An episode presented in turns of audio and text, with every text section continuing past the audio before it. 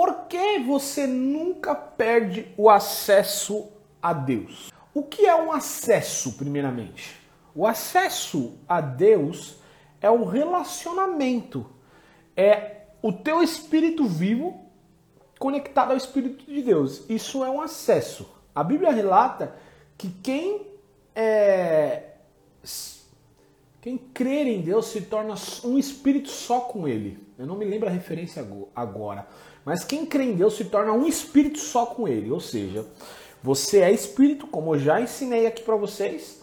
Deus é espírito e Ele conectou o espírito dele, que é o Espírito de Deus, o Espírito Santo, para viver dentro de você. Então Ele te dá um acesso, entende? Você tem acesso direto a Deus. Ok, beleza. Agora o que aconteceu no início do mundo? Deus fez Adão. Ele fez Adão um ser espiritual, sopro de vida. O espírito de Adão, ele fez o corpo do barro, soprou o espírito e na junção dos dois se construiu a alma. Espírito, alma e corpo, certo? E Adão tinha acesso total a Deus, um acesso livre a Deus, um relacionamento diário com Deus, como a Bíblia relata que Deus vinha à terra sempre na viração do dia para conversar com o homem.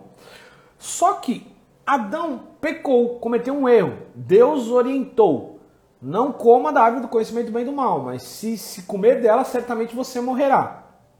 Adão cometeu o erro e comeu. Quando ele comeu, ele perdeu a vida espiritual. Essa é a morte que Deus estava é, falando. Ele perdeu a vida espiritual. Quando ele perde a vida espiritual, automaticamente ele perde o acesso. Foi aí que a gente perdeu o acesso. Adão perdeu o acesso. E toda pessoa que nasce hoje, ela nasce com a semente de Adão, que é a semente pecaminosa. Todo ser humano nasce pecador, certo? Isso é, eu sei que para alguns não sabem, mas todo, todo ser humano nasce pecador, nasce com a semente de Adão. Mas, quando Adão errou, Deus já professou um plano que ele já tinha, que é: eu enviarei um que virá da semente da mulher, que pisará em sua cabeça a serpente. Automaticamente ele já profetizou, já deu a promessa que viria o Cristo que destruiria a serpente, que ali era o diabo, Satanás. Então, o plano para que isso acontecesse foi longo, certo? Milhares de anos para que isso acontecesse. Por quê? Porque Deus estava esperando chegar à plenitude dos tempos. Há tempo para todo o propósito debaixo do céu. Cristo não podia vir em qualquer momento, em qualquer hora. Ele, ele precisava vir no momento exato.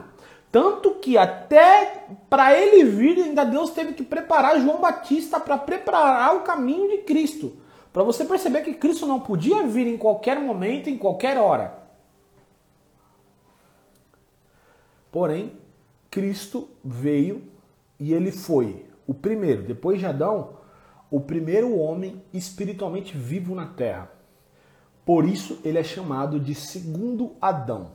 Adão quer dizer humanidade. Adão é o primeiro de uma humanidade. Todos eram filhos de Adão, até que Cristo veio como um segundo Adão. Uma, ele ia reconstruir a humanidade a partir dele. Ele morre, ressuscita, então ele cumpre toda a lei. Para ele morrer, ele cumpriu toda a lei. Então tudo que eu e você precisávamos cumprir, ele cumpriu. Ele cumpriu toda a lei, morreu, ressuscitou e novamente nos deu vida. O espírito novamente ficou vivo. Por que o espírito ele pode estar vivo hoje? Porque Cristo morreu sem pecado. Se Cristo tivesse um pecado apenas, ele morreria pelo pecado dele. Como ele não tinha pecado nenhum e ele morreu limpo, ele, ele limpou a todos. Certo? Esse, esse é o primeiro ponto. Adão perdeu acesso, Cristo veio e morreu, ressuscitou. Ele morreu sem nenhum pecado. Ao ressuscitar, ele nos deu vida espiritual. E antes de morrer ainda, ele disse: É melhor que eu vá, porque se eu não for, o Espírito Santo não virá. Para você ver como é importante a presença do Espírito Santo na minha vida e na sua. Ele falou: é melhor que eu vá, porque se eu não for, o Espírito Santo não virá. Por quê? Se Cristo morrer, morresse, Cristo não morresse, além de eles não, não nos livrar do pecado, o Espírito Santo não poderia morar dentro de nós. O grande segredo da vida, pessoal, é ter Deus dentro de você. Entenda isso. O grande segredo da vida é ter Deus dentro de você. O grande segredo da vida é ter Deus dentro de você. O grande segredo da vida é ter Deus dentro de você. No dia que você tiver consciência total de que o próprio Deus que criou céus e terra mora dentro de você, tudo na sua vida vai mudar. A maneira que nós enxergamos, nós nos enxergamos vai mudar. A maneira que nós nos comportamos vai mudar. A maneira que nós agimos vai mudar. A maneira que nós pensamos vai mudar. Porque, cara, imagina o Deus que fez tudo morar dentro de você. Foi isso que Cristo fez. Mas aí o que aconteceu nesse processo? Que aí vem a questão do. que é uma das. É a minha principal missão aqui na internet, nas redes sociais. Foi se quando Adão ele pecou, a morte reinou e o pecado reinou. E a gente perdeu o, o, o governo do reino, que é o poder sobre as circunstâncias. E o homem, passando de geração em geração, o homem, o homem que eu digo humanidade, o homem, mulher, ele sentia falta de algo que ele já tinha perdido. Só que ele não sabia o que era. E aí o homem começava a criar rituais, conceitos, Deus do sol, Deus da natureza, que criava estátuas e dizia que aquilo era um Deus, porque o homem ele tem a necessidade de conhecer o transcendental, algo que sai fora do normal. Por quê? Porque isso foi colocado dentro de nós, porque Adão nasceu com o poder sobre todas as coisas. E ele tinha acesso ao mundo espiritual e terreno ao mesmo tempo.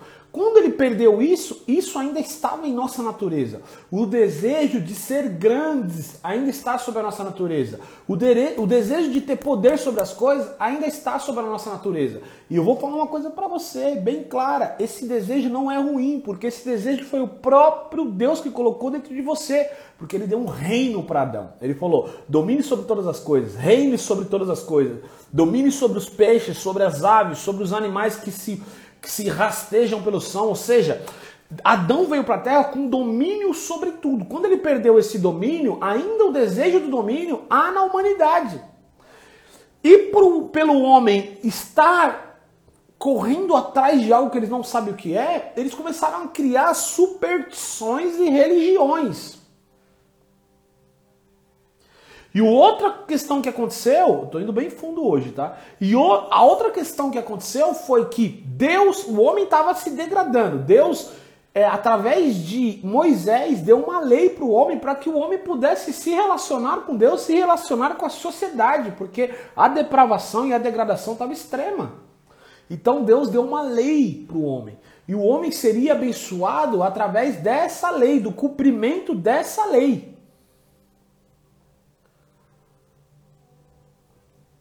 Então, em Deuteronômio 28, 1 está diz: Se obedeceres a minha voz, se cumprirem tudo que está escrito, vocês estarão acima de todos, os seus celeiros serão fartos, os, seus, os animais do campo vão, vão frutificar, seus filhos dos seus ventres serão abençoados. Deus prometeu um monte de bênçãos desde que ele cumprisse a lei, por quê? Porque o homem estava se degradando num nível péssimo. Só que a lei era um tutor Aí eu vou explicar para você o que quer dizer tutor. A Bíblia relata lá no Novo Testamento que o menino, enquanto ainda não amadurece, não se difere do escravo, porque ele precisa de tutores. O que é um tutor? Existe o professor e existe o tutor. O tutor eram escravos, servos das casas, de casas ricas, claro, e o tutor, ele pegava, ele cuidava do filho do seu senhor e ele levava esse filho até a escola. Qual que é o processo do tutor? Levar até o professor, mas ele não tinha a habilidade de ensinar. Ele não tinha a habilidade de, de mentorear, de transmitir. Mas ele era um processo, um caminho, entende? Pegava o filho, tirava o filho de casa, para que não acontecesse nada com o menino, ele ia até a escola com o menino, deixava o menino lá, o menino aprendia com o professor, na volta o tutor caminhava até a casa novamente. Vocês entenderam o papel do tutor? O tutor é o que levava até o professor, ok? Até o mestre. A Bíblia relata em Gálatas, se eu não me engano, mas ela relata, não importa a referência agora, depois a gente procura, que a lei foi o nosso tutor até Cristo. A lei foi o nosso tutor até Cristo. Então, ou seja, a lei veio para mostrar como nós deveríamos nos comportar até que viesse o Cristo. Tudo se proclamava Cristo. A, a espera que nós tínhamos era de Cristo. Quem resolveria todos os nossos problemas era Cristo.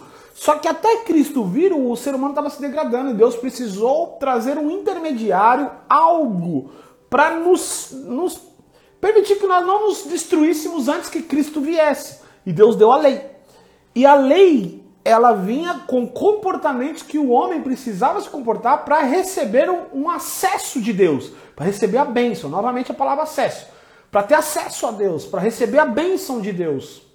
E automaticamente, se não cumprisse aquilo, eles eram amaldiçoados. Perdiam o acesso. Certo? Só que a lei era só um tutor. Quando Cristo veio à terra, ele não cometeu nenhum, nenhum pecado. Por não cometer nenhum pecado, ele cumpriu toda a lei. Tanto que a Bíblia relata, ele não veio para destruir a lei, ele veio para cumprir a lei. E por ele cumprir a lei, ele morreu. E quando antes dele morrer, ele disse: Está consumado. Que quer dizer? Tudo foi finalizado. A palavra está consumado quer dizer não é necessário acrescentar mais nada. Eu já fiz tudo. Isso quer dizer está consumado. Vou dar um exemplo de estar consumado aqui. É uma palavra que em hebraico, grego, é o tetelestai, a palavra é uma palavra só, mas em português não tem como pronunciar em uma palavra só. Então foi pronunciado por estar consumado, tá? Essa palavra, quando um preso, é, quando alguém era preso na, em Roma, lá na época, ele ficava preso com uma com a ficha dele dentro da cela dele. E dentro da cela ia todos os crimes que ele cometeu. E ele cumpriu uma pena, vamos dizer lá, vai 20 anos de prisão. Depois que acabava esses 20 anos, ele cumpriu toda a pena. Ele ia até o juiz e o juiz escrevia: Tetelestai, está consumado, você não tem mais nenhuma dívida. Um dos exemplos de como é usado o Tetelestai, tá? Então, está consumado quer dizer nada precisa ser mais acrescentado, nada precisa mais ser acrescentado. Eu já fiz tudo. Foi isso que Cristo quis dizer. Eu já fiz tudo. Então, quando ele cumpre toda a lei, vai para a cruz e diz: está consumado, e entrega o seu espírito, ele está querendo dizer o quê? Vocês não precisam mais cumprir ordenanças e regras para ter acesso ao Pai. Porque eu cumpri tudo isso. A Bíblia relata que em Gálatas 3, que Cristo se tornou maldito para nos livrar da maldição da lei. Automaticamente não existe mais maldição sobre sua vida. Só que as bênçãos continuam sendo nossas porque nós estamos debaixo da bênção de Abraão. A Bíblia relata em Gálatas 3,14 que ao Cristo morrer e ressuscitar, nos livrou da maldição da lei e nos fez cordeiros com a bênção de Abraão, que era a bênção que Deus deu a Abraão atrás, que ele profetizou Cristo através de Abraão. Certo, beleza. E aí, depois de um certo tempo que Cristo morreu e ressuscitou, ele enviou o Espírito Santo no dia de Pentecostes. E o Espírito Santo veio, vum, veio aquele impacto que é o revestimento de poder, e o Espírito Santo mora dentro de você. E a Bíblia nos relata que ele nos deu o Espírito Santo como garantia do que há, do que está por vir e nos selou como sua propriedade. Ou seja, você tem um dono, é Deus. E para ele te manter dentro do te manter sendo prioridade dele até o fim, ele colocou o Espírito Santo dentro de você. Agora, em Jeremias capítulo 31, versículo 31, 32 e 33, Jeremias é um profeta que já tinha pronunciado uma nova aliança. Ele falou assim, Deus falando através do profeta, falou assim: "Eu darei uma nova aliança a esse povo. Eu escreverei a lei na mente e coração deles." E ninguém precisará dizer um para o outro quem é o Senhor ou conheça o Senhor, porque todos me conhecerão. Então, primeiro, escrever a lei de mente e coração. Por quê? Escrever a lei na mente e coração. Por quê? Porque o povo tinha a lei de forma externa. Faça isso, cumpra aquilo. E o povo não conseguia por causa da natureza pecaminosa. Aí, Deus falou assim: não, isso daí não está resolvendo. Então, vamos pensar o seguinte: Cristo veio, morreu, e quando ele morreu, ele destruiu a natureza pecaminosa e colocou a lei dentro do nosso coração, espírito e coração. Quem é a lei dentro do nosso coração? Espírito Santo, porque ele vai transformando o meu caráter e o seu. Então, o que é o Evangelho, pessoal? O Evangelho é o Espírito Santo dentro de você, é o próprio Deus dentro de você, transformando o seu caráter, lhe dando capacidade de fazer aquilo que você antes não poderia fazer na força do seu braço. Deus faz através de você, nunca foi sobre você, sempre foi sobre ele. Agora eu tenho uma pergunta para você. Você acha que Cristo morreu só por, pelos pecados seus que você cometeu? Ou ele morreu pelos pecados que você ainda vai cometer? Responde para mim. Show. Se Cristo morreu pelos pecados que você já cometeu, que você comete e que você ainda vai cometer, da onde surge a ideia que eu possa perder o acesso? Ele já sabia que eu ia pecar ele já proveu uma solução para os meus pecados futuros. Quando Cristo morreu na cruz, ele morreu por todos os pecados. Ele morreu, entende uma coisa? A Bíblia diz que o salário do pecado é a morte e o dom gratuito de Deus é a vida, certo? Só que existe pecados, existe pecado. Quando Paulo fala do corpo do pecado, o pecado que habita em mim ele está falando da natureza pecaminosa, da identidade de pecador. Essa natureza pecaminosa e essa identidade de pecador, Romanos 6,6 diz que Cristo, o meu velho homem, foi com Cristo crucificado para que o corpo do pecado seja destruído. O corpo do pecado, a natureza do pecado, ela foi destruída. Acabou. Na cruz ela foi destruída. E você erra o alvo de vez em quando, você comete pecados, mas você não é, você não tem mais o pecado dentro de você. Se você tem, você não acredita na Bíblia.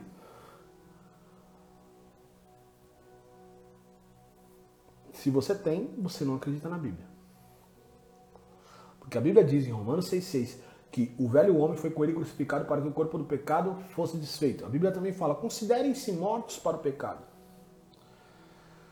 O pecado, no momento que você aceita Cristo, você vai para a cruz com ele e a natureza pecaminosa ela é destruída. O pecado ela é destruída. Mas, sabe, eu cometo erros, eu cometo pecados, mas eu não, eu não tenho o pecado, a natureza pecaminosa do sentido pecador se eu fosse pecador, pessoal, se você for pecador, você vai para o inferno. Pronto, não tem segredo, tá? Não tem. Ah, eu sou pecador, mas sou justificado. Que algumas pessoas falam, eu sou pecador, mas sou justificado. Então, ou você é pecador ou você é justificado. Entende? Ou você é um pecador ou você é um justificado. Eu sou um criminoso livre, então você é livre. Você já não é mais criminoso. Criminoso você foi. Entende? Esse ponto? É a mesma pessoa que chega assim e tá com, com 30 quilos acima do peso, vai falar, eu sou um gordo que era magro. Não, então agora você é gordo. Não tem como ser um gordo que era magro. Você é gordo. Acabou. Ou você é magro. Não dá pra ser. Eu sou um magro, mas fui gordo. Você é o quê? Você é magro. Entende?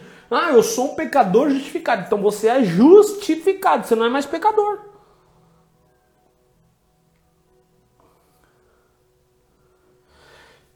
Esse é o poder. Quando Cristo ele te salva, Quando Cristo ele te salva, o que ele faz? Ele te regenera, ele te justifica e ele te santifica. Então, na cruz, quando ele morreu e ressuscitou, ele te deu uma nova. Regenera por quê? Nova geração. Ele te.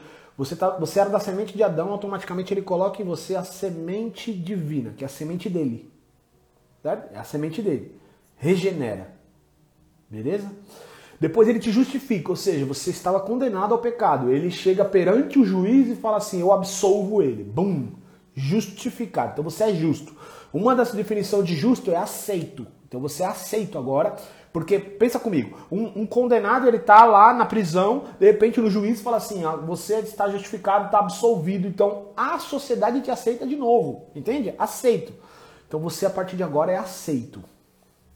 E santificação. Santificação é um processo, é o Espírito Santo dentro de você transformando o seu comportamento e a cada vez você vai se tornando a imagem de Cristo. Santificação é um processo contínuo. Mesmo que você já tenha a identidade de santo, é um processo contínuo a santificação. Ok? Por que você nunca perde acesso a Deus? Porque você nunca vai poder voltar a ser um condenado. Por que você não pode voltar a ser condenado? Porque a única coisa que te dá justificação é crer em Cristo. Você só volta a ser um condenado se você deixar de crer em Cristo. Mas enquanto você estiver crendo em Cristo, você é justificado, aceito e não perde acesso. Se você pecar, o Espírito Santo sai de você? Não sai. Então você não perde acesso. Você não perde o acesso. Vou dar um exemplo bem esdrúxulo, que é um exemplo que eu dou nos meus treinamentos, principalmente no Reset. Pessoal, vou fazer uma pergunta bem clara para você. Bem esdrúxula. Você conseguiria se masturbar vendo pornografia e logo após isso você orar a Deus, você conseguiria? Você conseguiria, para quem tem problema com masturbação ou já tem problema com pornografia ou com sexo, sabe do que eu estou falando. Para quem não tem, vou usar outro exemplo. Você conseguiria é, beber, encher a cara a ponto de cair no chão, perder a consciência, levantar-se e orar a Deus tranquilamente? Você conseguiria usar droga ao ponto de ter quase uma overdose, ir para o hospital, levantar-se e orar normalmente a Deus? Sim ou não? Vou te contar uma história. Tinha um homem que ele era viciado em droga. E droga no sentido daquelas que injetam mesmo. Não sei se era heroína, aquela que injeta na veia. E um dia ele falou, chegou para um pastor e falou assim, pastor, eu estava em casa orando, mas não aguentei e injetei droga. Mesmo no meio da oração, eu parei para injetar. E aí ele falou, pastor, o que eu faço? Pastor sábio, crendo no verdadeiro evangelho que Deus transforma, ele falou assim: continua injetando e continua orando. Continua injetando e continua orando. Porque um dos dois vão ter que deixar de existir. E se você continuar orando, a droga deixará de existir. Mas se você parar de orar, a droga continuará existindo.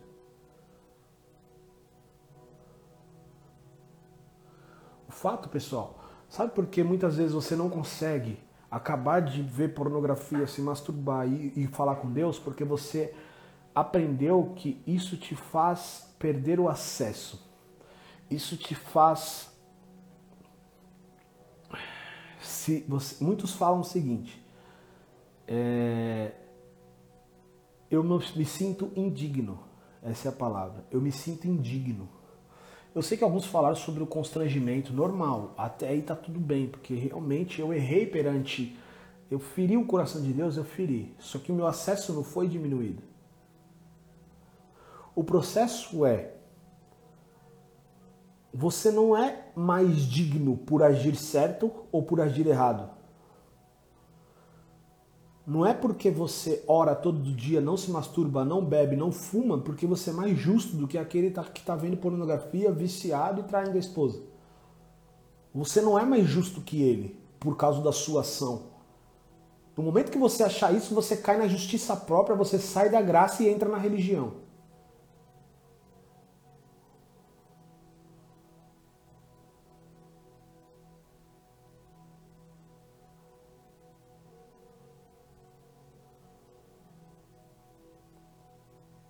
Você tem que ver se o pecado ele te deixa envergonhado no sentido do temor a Deus. E se ele te deixa envergonhado no temor a Deus, ele não tem que afastar. Se ele te afastou, você já está achando que você é indigno. Se você é indigno, você está achando que você pode ser digno pelo seu comportamento. Olha como você cai da graça automaticamente. Mas, ah, então eu vou pecar liberalmente? Aí está o processo, gente. Porque quem está pecando e orando quer dizer que ainda está preso por questões emocionais, mas está em busca disso. Se você. Um dia eu vou fazer live sobre como, como uma sequência sobre como vencer o pecado, tá? Mas não é a pauta de agora. A pauta é: se você acha que você é mais digno porque você vai na sua igrejinha, na sua comunidade todos os domingos, você oferta, dá dízimo, ai, eu me visto as roupas certas, não não falo palavrão perante a Deus, não vejo pornografia, não desejo homens ou mulheres. Se você acha que você é mais digno porque você faz isso, você é um filho de uma puta religioso.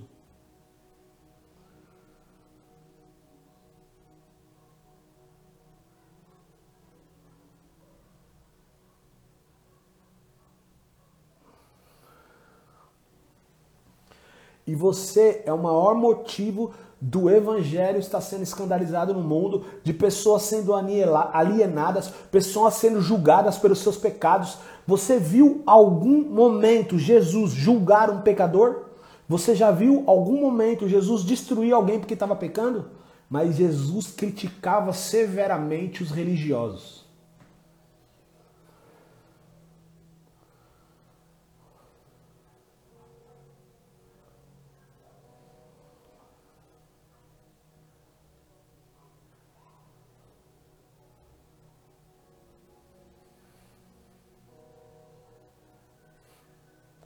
Nenhuma ação sua te faz justo.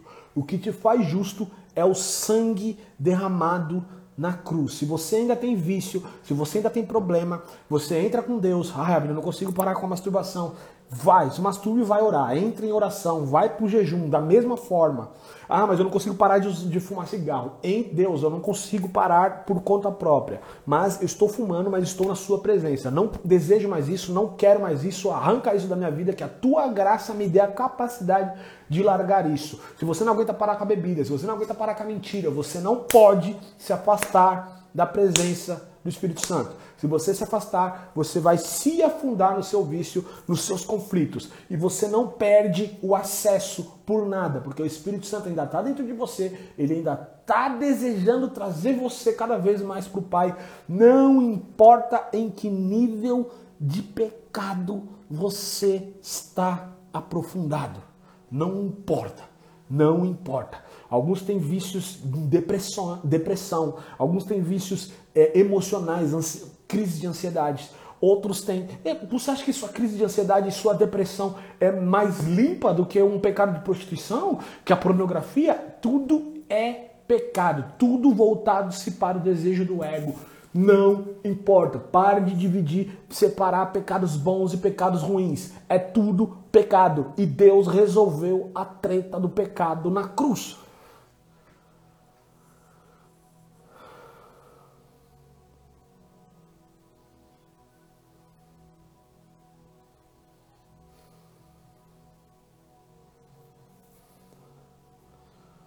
Vou te fazer uma pergunta. Eu, Abner, lutei muito contra o pecado. E eu quero que você chute o seguinte. Abner, eu vou falar. Quando você acha que eu consegui vencer o pecado? Chuta aí. Quando, como você acha que eu consegui vencer o pecado? Chuta aí.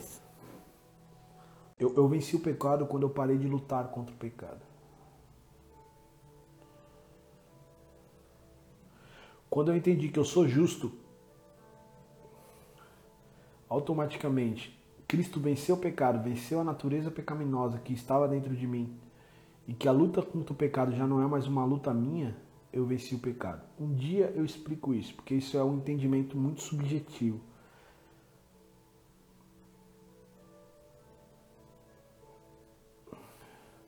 Não, não foi quando eu parei de pecar que eu venci o pecado. Quando eu venci o pecado, depois eu parei de pecar. Tá? Não é eu parei de pecar e venci o pecado. Não, eu entendi algo dentro de mim e, e venci o pecado. Quando eu parei de lutar, quando eu parei de jejuar em prol de matar a carne, quando eu parei de orar no intuito de vencer o pecado, eu venci o pecado. Quando eu parei de fazer coisas para vencer o pecado, eu venci o pecado.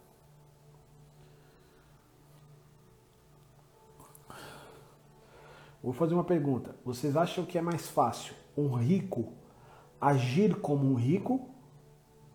Ou você acha que é mais fácil um pobre que está buscando ser rico agir como rico? Vou, vou perguntar de novo e já vai respondendo aí. Você acha que é mais fácil um rico agir como um rico? Ou você acha que é mais fácil um pobre tentando ser rico agir como rico? Qual que vocês acham que é mais fácil? Quem tem mais facilidade de agir como rico?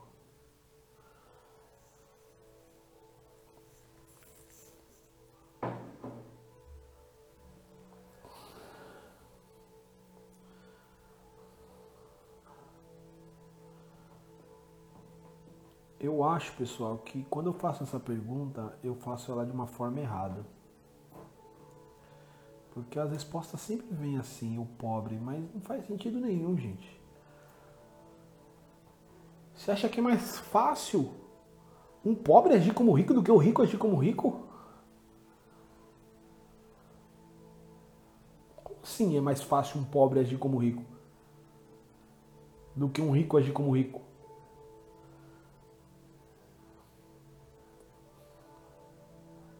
O rico, aí pessoal, o rico já é rico, então agir como rico é natural para ele. Para um pobre agir como rico, que muitas vezes tem que ser feito mesmo. Não, o rico rico, pessoal. Rico rico, rico que tem dinheiro, rico milionário, rico rico. Um rico que já é rico, agir como rico é natural para ele, porque ele é. Agora, um pobre que está tentando ser rico, agir como rico, é desafiador.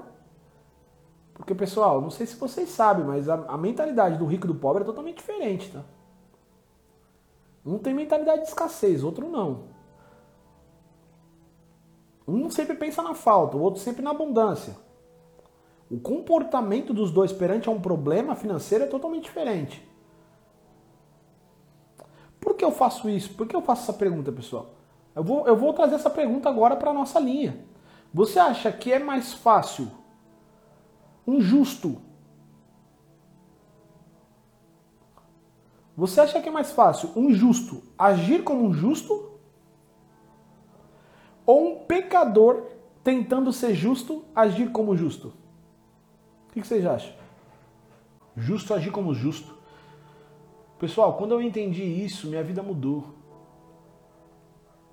Eu sou justo, então natural para mim é agir como justo. E o que o justo faz? Não peca.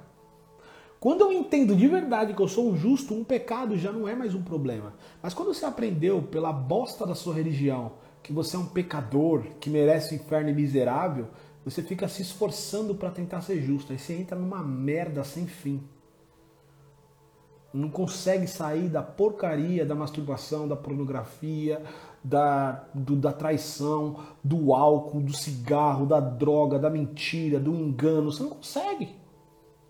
Porque você está tentando, você está se esforçando na força do braço. E aí a Bíblia fala, Paulo fala assim, Gálatas 3,3, ô oh, oh, insensato Gálatas, vocês começaram pelo Espírito e estão querendo se aperfeiçoar pelo esforço próprio. Só que você só aceita isso, pessoal, viver isso quando você entende que você não perde o acesso, pessoal. Você não perde acesso porque Cristo morreu, te justificou. Ele não te justificou por enquanto você se comporta certo. Ó, eu sou justo perante Deus, mas eu tenho que andar certo. Ah, é, então quando eu, sei lá, deixa eu ver um pecado, vai. Um pecado que ninguém considera pecado, né? Mas vamos lá. Quando eu falo mal do próximo, eu deixei de ser justo. Um dos, melhores, um dos piores pecados, muito pior do que pornografia, masturbação, álcool, droga. E é um pecado tão natural que todo mundo faz o tempo todo. Quando eu falo mal do próximo, eu deixei de ser justo? Ah, então falar mal do próximo é mais poderoso que o sacrifício? É isso que você está me falando? Te tira da posição de justo. Por isso você nunca perde o acesso. O que vai te separar do amor de Deus? O que vai te separar do amor de Deus?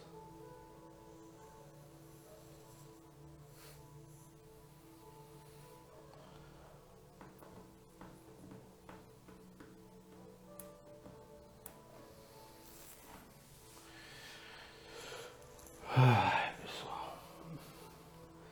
Se você acha que o seu comportamento te faz perante, justo perante a Deus, você está vivendo longe da graça em uma religião morta, baseado na justiça própria.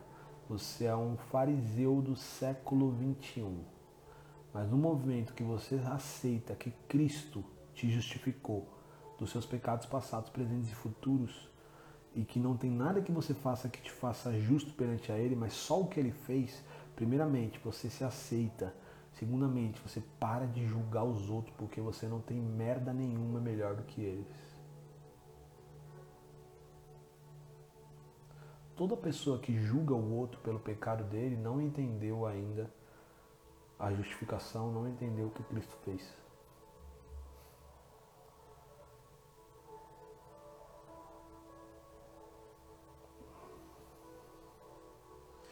E sabe onde está a verdadeira liberdade, pessoal?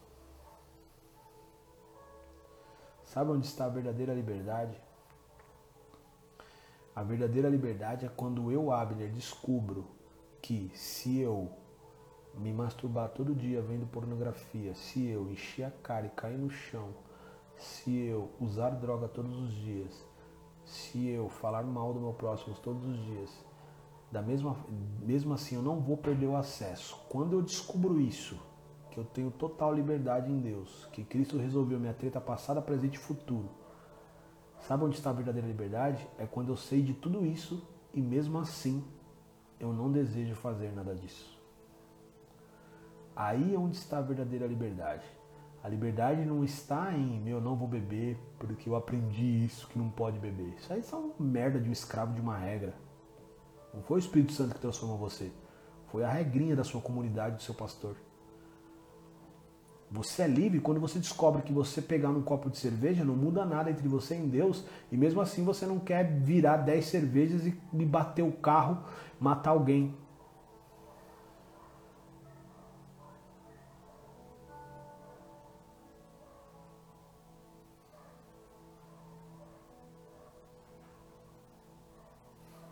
Verdadeira liberdade está quando você descobre que mesmo você olhando pornografia, olhando sexo entre as mesmas, o mesmo sexo, pessoas do mesmo sexo, onde olhando todo tipo de depravação, Deus não deixa de te amar, mas mesmo assim você não deseja mais fazer.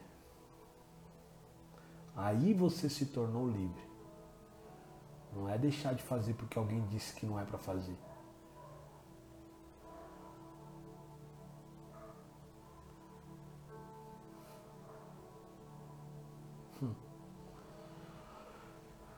Ai, pessoal, é isso. Por que você nunca perde acesso a Deus? Porque Cristo te justificou dos seus pecados passados, presentes e futuros. Ele quebrou a maldição da lei, então você não precisa cumprir nada para ser aprovado. Você é aprovado porque Cristo cumpriu tudo e te justificou. Automaticamente você aceita, você é filho. Você não deixa de ser filho porque pecou, porque falhou, porque errou. Porque Cristo já sabia que faria tudo isso e ele morreu pelos seus pecados futuros. Se você pecar até o último dia da sua vida, Cristo morreu por seus pecados de até o último dia da sua vida. Ah, beleza, então por que ter uma vida de santidade. Aí vem o quanto você ama Deus e quer se relacionar com Ele, o quanto você quer ter intimidade com Ele, o quanto você quer ser usado por Deus para tocar a vida de outras pessoas e não viver no egoísmo da sua vidinha medíocre.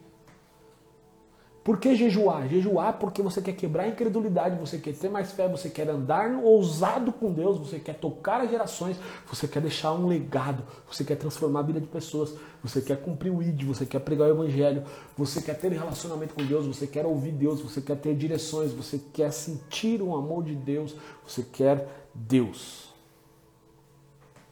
Não é por causa de uma merda de uma salvação que você está com medo de perder.